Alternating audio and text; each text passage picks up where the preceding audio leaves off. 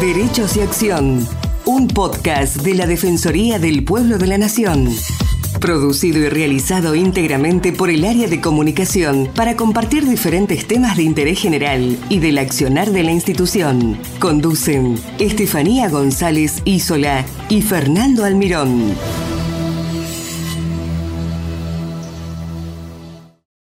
Mi parto, mi decisión. Es el lema de una campaña que tiene como objetivo visibilizar y desnaturalizar los índices elevados de situaciones de violencia en la atención del embarazo, parto y puerperio.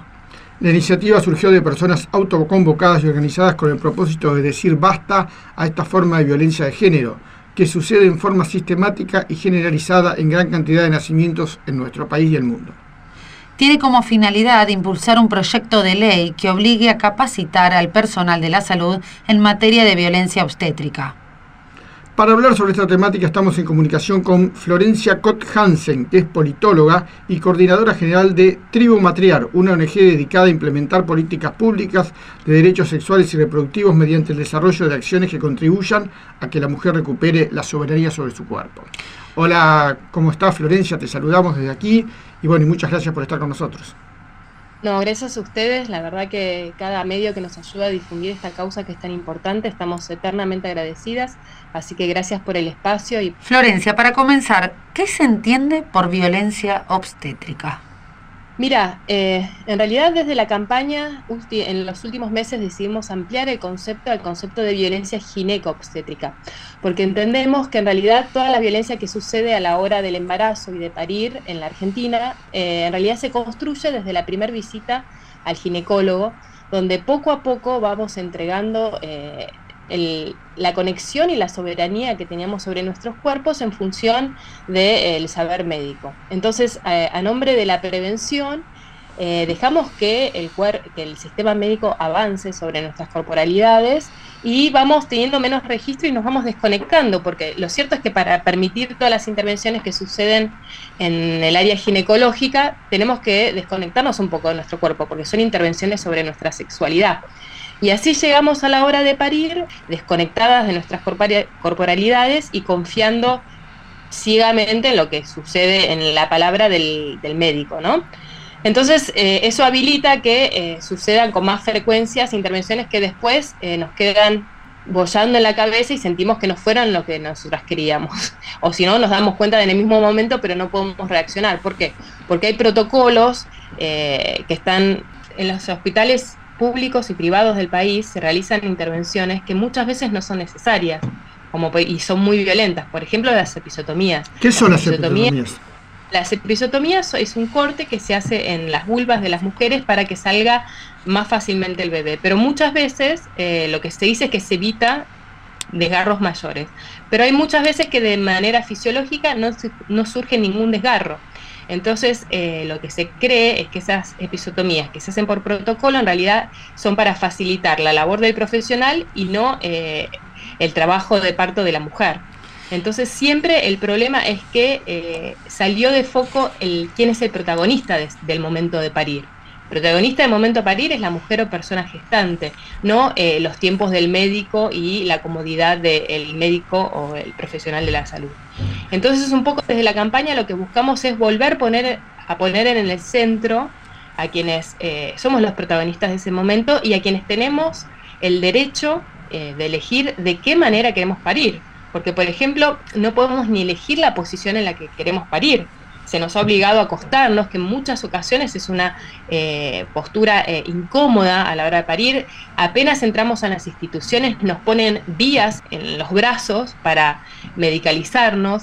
Entonces son todas intervenciones que intervienen en el proceso fisiológico del parto y que en muchos casos lo que hace es intervención tras intervención favorecer a que no suceda de manera natural, porque porque parir es un acto sexual y si a ese acto sexual de parir vos lo estás interviniendo constantemente, lo más probable es que no se desarrolle naturalmente.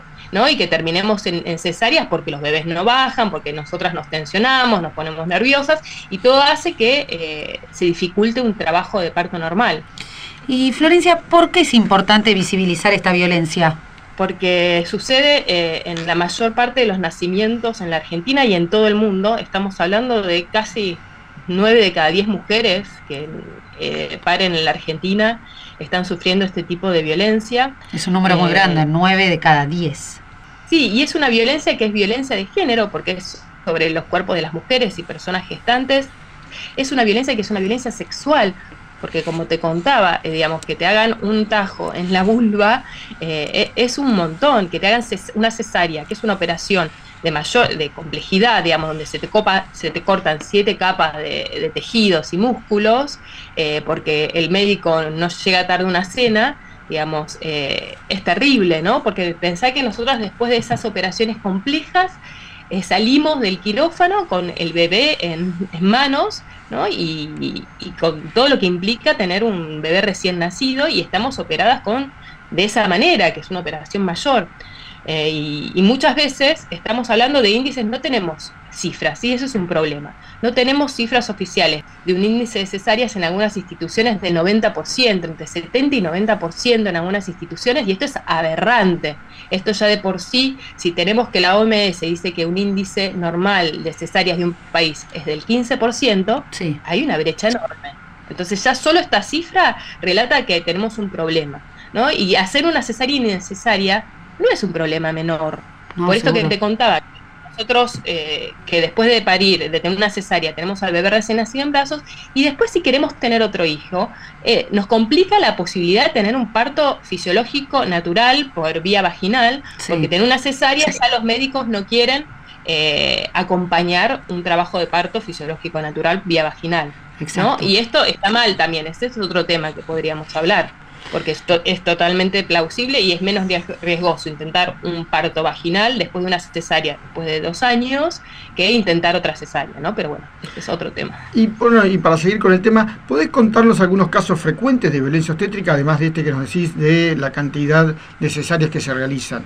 Mm, a nosotros nos llegan historias, ¿no? De, de que las dejan en una camilla horas, esperando, que las maltratan cuando, cuando van al parto.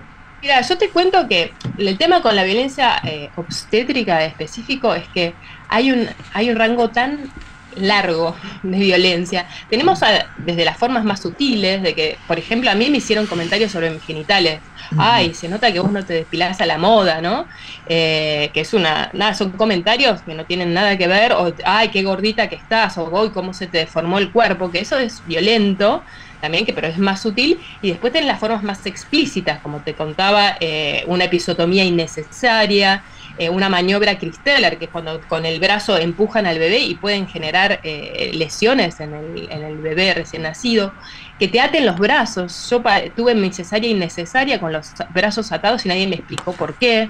Después, ¿qué más? Eh, Las familiares, ¿no? Que te acompañe un, un marido, si no estás casada, no tenés una pareja estable, o tenés una pareja de tu mismo sexo, por ahí no te dejan entrar, eh, un montón de casos de No, en también. casos vimos muchísimos casos de, mujeres que no las dejan estar acompañadas y esto es, es muy bueno que lo hablemos. Esto no es solo violencia para quien está en, trabajo de parto o en una cesárea, es también violento para quien acompaña, porque una paternidad, un padre también quiere que estar al lado de su compañera, quiere recibir a su hijo y que lo separen y que lo eh, no lo dejen participar de ese momento, también es violencia para las paternidades. Y eso de la campaña queremos resaltarlo también, que no solo las mujeres eh, y personas con capacidad de gestar nos vemos violentadas, se ven violentadas las paternidades, se ven violentados nuestros hijos, por eso la campaña es contra la violencia gineco-obstétrica y neonatal, porque un corte temprano de cordón, porque no, te- no respetar la hora sagrada, que es la hora de conexión apenas el bebé sale de la panza con la madre. Los Todas famosos segundos de oro, ¿o no?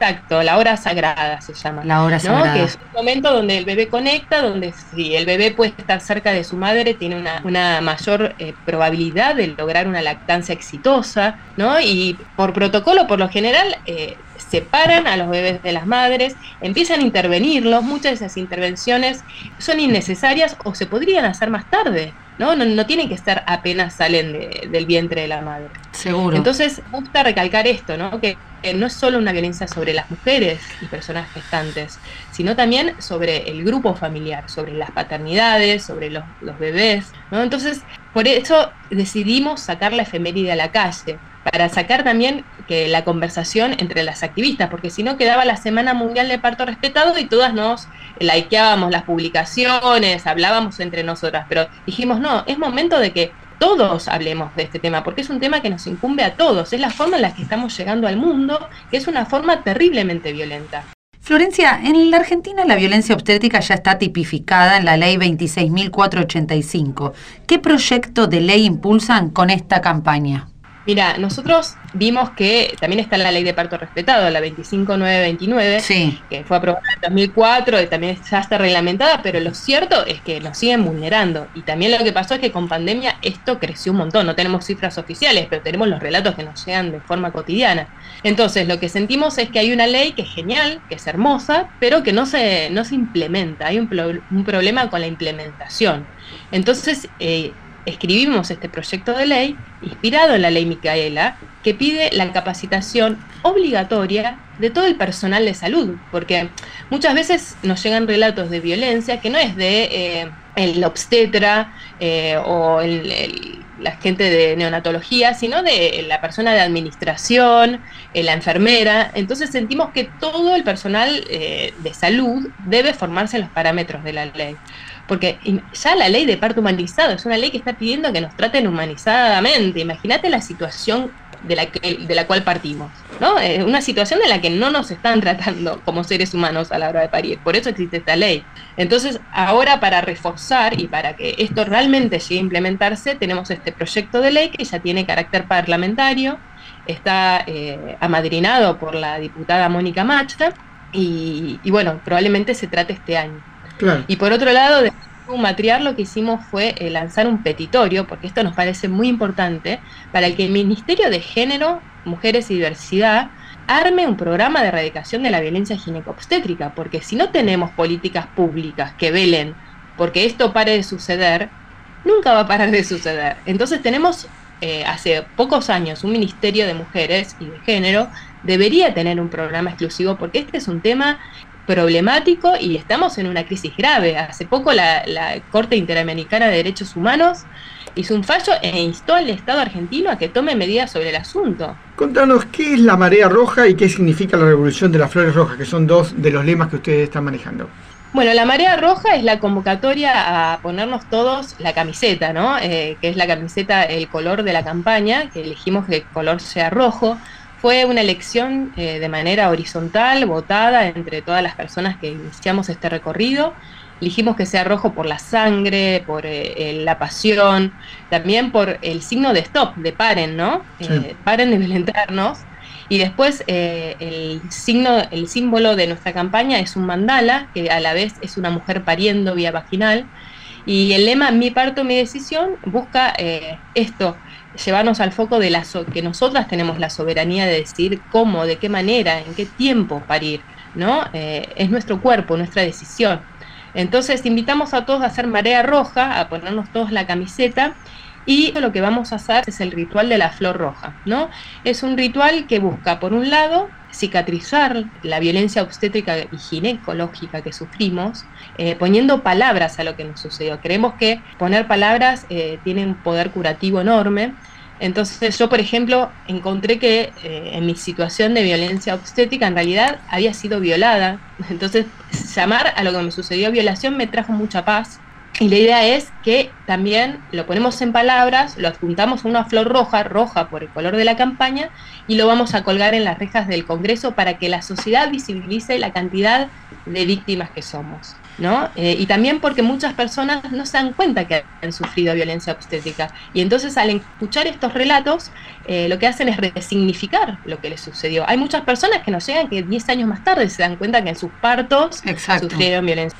Entonces es una manera de eh, esto, de sacarlo para afuera, para que lo veamos todos. También vamos a colocar al lado de las flores rojas una exposición de fotos realizada exclusivamente para la marcha que retrata 10 situaciones de violencia ginecobstétrica, que se llama los 10 mandamientos de la violencia ginecobstétrica y neonatal. Esta exposición de fotos después va a ir al Congreso de la Nación, se va a exponer dentro del Congreso. ¿no? Pero bueno, son todas acciones que desde distintos ángulos buscan visibilizar esta temática que está tan culturalmente aceptada. Muchas entramos en los hospitales e instituciones públicas o privadas esperando que esto suceda, ¿no? Que nos hagan los partos. No sabemos que tenemos la capacidad de parir. No, no, no, no. Eh, y como decís vos, mucha gente se da cuenta 10 años más tarde, 15 años más tarde, cuando recién ahora se está visibilizando un poco más lo que es violencia obstétrica. Por eso arrancamos la entrevista preguntándotelo para que nuestros oyentes sepan. Que la última pregunta que te queremos hacer es cómo se puede contactar la gente con vos o con eh, la ONG. Mira, eh, nosotros estamos en redes sociales como arroba tribumatriar y la campaña como arroba mi parto punto mi decisión. Ahí van a encontrar toda la información que estuvimos compartiendo eh, en esta entrevista y bueno, yo estoy a disposición, nos escriben un mensaje directo y para lo que necesiten.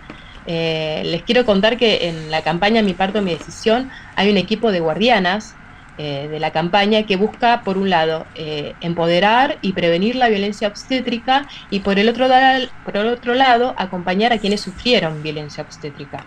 ¿no? ¿Y qué hicimos? Hicimos rondas para quienes están embarazadas y para quienes sufrieron violencia obstétrica. Y también tenemos un número de teléfono que nos pueden contactar a cualquier hora para responder cualquier duda, porque sabemos que muchas veces estamos, nos sentimos muy solas, eh, y en Guardianas van a encontrar comunidad y un abrazo siempre. Por supuesto, y también desde la Defensoría del Pueblo de la Nación eh, tenemos un programa de violencia obstétrica en el cual también pueden consultarnos y también nos podemos eh, sugerir o incluso atender a los casos de las personas que quieran presentar alguna, algún cuestionamiento, alguna demanda. ¿Está? Por supuesto, también. Nosotras desde Guardianas, generalmente, cuando quieren denunciar, recomendamos que recurran a ustedes, porque hay varias, varias formas de denunciar, ¿no? Pero nos parece que la Defensoría del Pueblo es la que mejor ha llevado adelante este trabajo. Bueno, muchas gracias, ¿eh? Florencia. Muchas gracias y bueno, y, por supuesto, muy bueno el trabajo y eh, mucha suerte con la marcha también y con la movilización y que esto siga para adelante, ¿no? La idea es que hay que luchar muchísimo. Gracias. Gracias a ustedes. Hasta luego. Muchas gracias por escucharnos. Los esperamos en una nueva emisión de Derechos y Acción.